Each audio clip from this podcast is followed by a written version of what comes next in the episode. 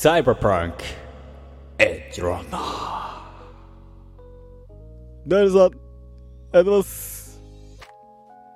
9月の22日、時刻は朝の9時でございます。木曜日です。ありがとうございます。お元気でしょうか？私はお元気です。さああとですね、のっけから喋ってますだけど、サイバーパンクエッジランナーズっていうですね、まあ、ネットフリックスオリジナルアニメですね、えー、がございます。それがですね、めちゃんこおもろいって話をしたいんですよ。現在ですね、僕はあのアニメは第、えー、3話かな？はい、3話見て4話目かな、今。見てるんですけど、あのね、これあの、サイバーパンク2077っていう、えー CD プロジェクトレッドさんっていうところが、えー作ったゲーム、えー2010年？かな？じゃあ19年 ?20 年？とかに出た、あのーゲームで、2019だっけ？に、ちょっと細かいところは覚えてないですけど、僕ずっとやってた、あのやってたゲームで、えーまあ、ナイトシティという、えーっと、ところを舞台にしたサイバー、えー SF 作品ですね。しかも、えっと、どちらかっていうと、えーっと、なんだろう。ちょっとライ、えー似てるので言うと、えー広角機動隊とかが好きな方、ああいう世界観が好きな方からしたらめちゃめちゃ刺さるあのゲームで、かなり自由度が高くてめちゃめちゃ面白かったゲームがあるんです。ただバグが多くて、えーまあね、返金、返金騒動とか、えー一時 PS ストアから買えなかったりとかいろいろした、まあ、ゲームでもあるんですけど、えー PS4 とかではねっていう、ま PS4 が出た年ぐらいに出たのかな違うのかな ?19 年とかかな？はい、そんなゲームでございます。めちゃめちゃ面白い。個人的にはめちゃめちゃ面白いゲームだったんですけど、その作品の、えーナイトシティので起こったアニメーションなんですけど、これがですね、もうね、ナイトシティっていう、まあ、架空の都市なんですけど、もう、土地開発に土地開発、土地開発、まあね、うん重ねた結果、すんごい、もう入り組んだ街なんですよ。高層ビルとか、もう高層ビル立ち並ぶ世界観で、まあ主人公が、えー成り上がるせあのゲームなんですけど、もうね、アニメ見た時に、えアニメ1話ですよ。もうね、冒頭からね、うわ、家だ。あ、ここ俺の、俺んちだっていうのがね、もうありありとわかるわけですよ。もう、ね、のアニメになるから、その3、えー 3DCG じゃないわけですよ。あの CG グラフィック、しかもリアルなグラフィックじゃない、かなり手書きの絵で、なんだけど、もう、あ、ここは俺んちだわ。この、ここで、ジョニーに殴られたなとかいろいろ思い出しながら進んねアニメ進んでってハイウェイとかのシーンとかいろいろでアフターライフっていうね、えーバーがあるんですけどそこが出てきたりとかいろいろするわけ。ここあれじゃんってジュディかなんかが住んでたとこじゃないみたいな。ジュディじゃねえや。とかね。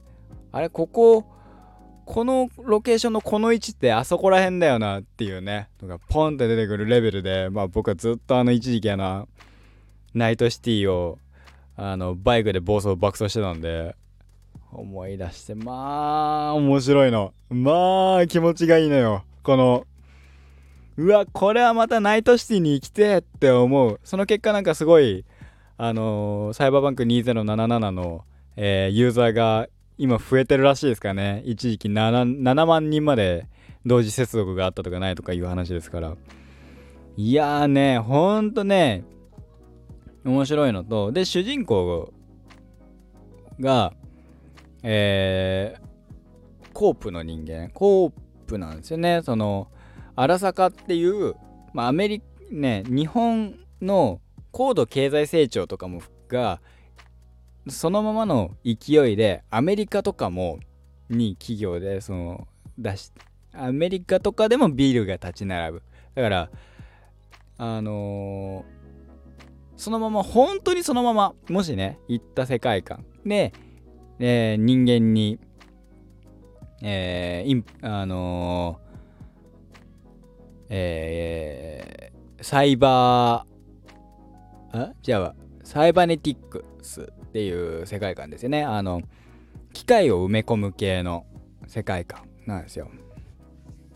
な擬態とかね。あの広角機動隊がお好きな方で言う擬態系。完全擬態とか、えーそういう系統するんですけど。まあおもろいの。その世界観が。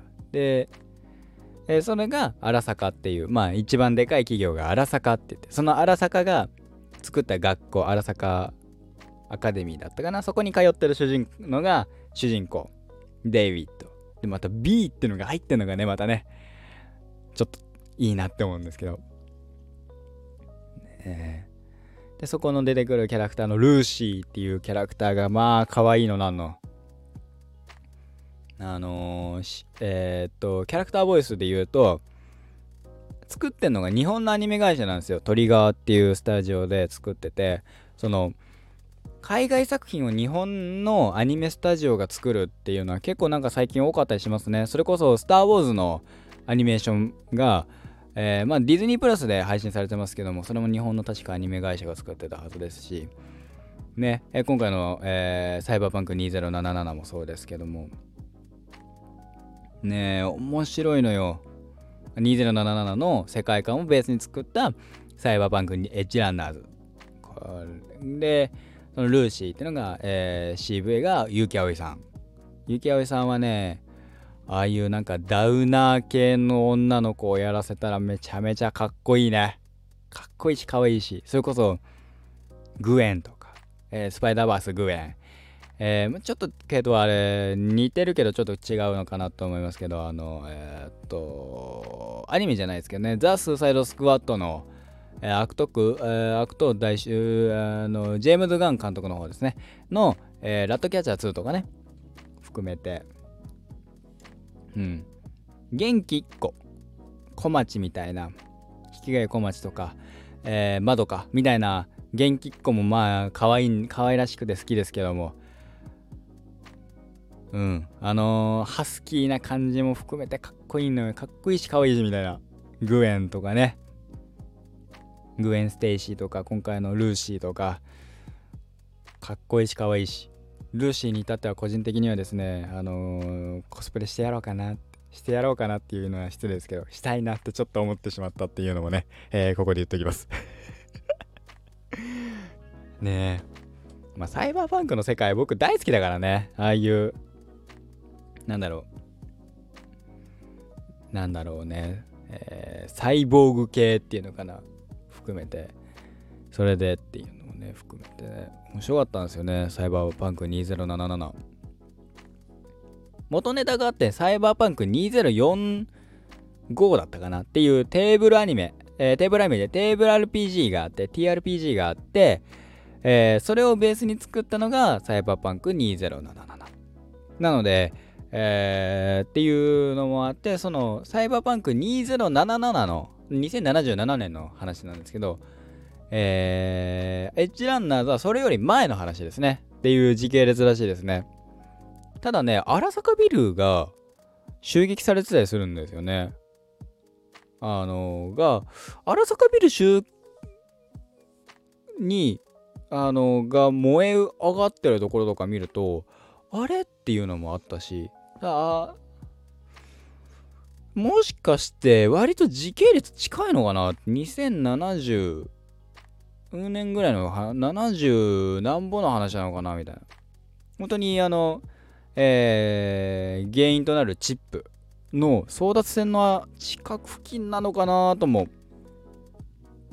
でも前の話だっていうからねどこんだけ前なのかそしてあのあの燃えてんのは何なのかとかね含めて。荒坂のアカデミーは本当にあんのかねとかね。最後あのナイトシティ行きたいなとか思いますけどね。多分あのあそこら辺なんだろうなっていう当たりはついてるんですよ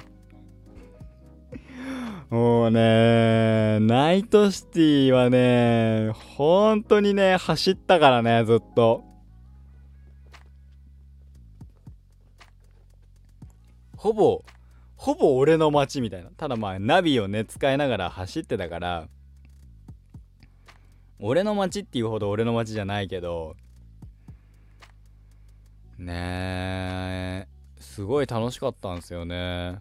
ただ、なんだろう、その、前情報で得てた情報としてすごい、えー、上にも平面だけじゃないと上にもあるんだっていうので見た時に、えー、そのビルとビルがつながっててそこがそっちの方が早かったりするかもっていうなんか前情報みたいなのあったんですよそれはなかったですね。基本的に割と道路で走った方が早いっていうのが印象でしたね。それはまあ A 地点から B 地点までの距離がまあまああるからっていうのもあるんですけどね。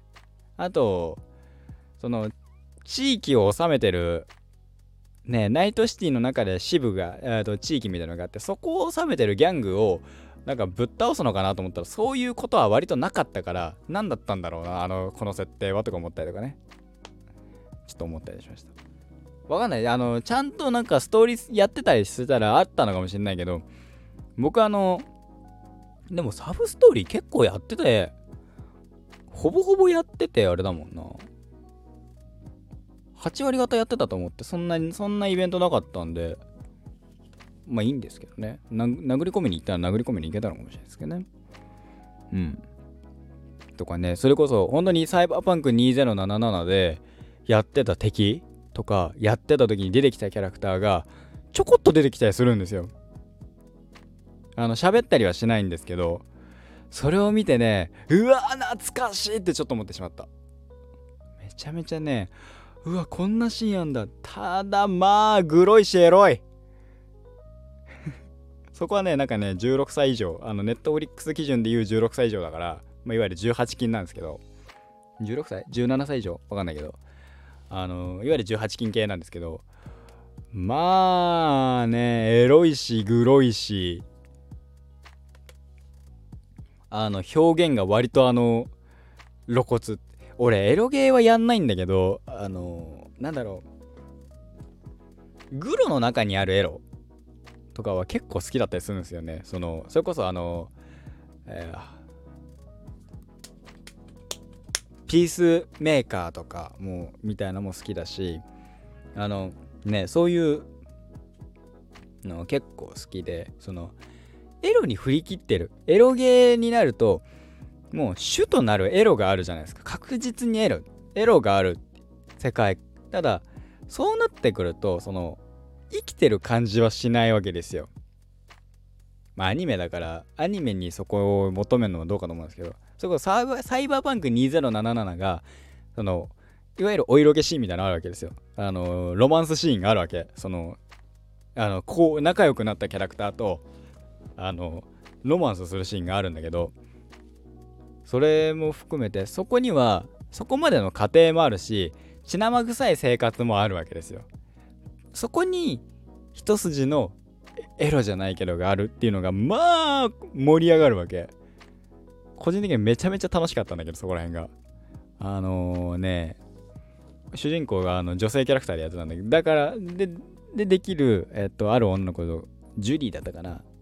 が、あのしゅ、あのね、半分刈り上げてんだけど、最初のうち、なんだこいつはと思ったけど、めちゃめちゃ可愛く見えてくるの。だんだんだんだん。この子可愛いな、つって。とかね、警察官、男の警察官とね、えー、仲良くなってね、えー、一夜だけ共にするっていうこともありましたし、いろいろありましたね。いろいろやってましたね。はい。ね含めてでもサイバーパンク2077を見てなくても見てなくてやってなくてもあのゲームあの作品は本当に楽しいと思いますあの見ててあの直接的なエロい描写もあるし、えー、グロ描写ももちろんあるんだけどでもうんあのー、その2077を知らなくてもナイトシティっていうのを知らなくてもあこういう敵もいるんだなとかこういうやつもいるんだなみたいな世界観として非常に楽しめる作品だと思いますので Netflix をお使いの方もしよろしければ見てみてください。ね朝から L とかグルとかの話をしました。申し訳ございません。本日はここまでにしたいと思います。サイバーバンクエッジランナーズネットフリックスで公開中でございます。もしよろしければ見てみてください。また明日です。頑張りましょう。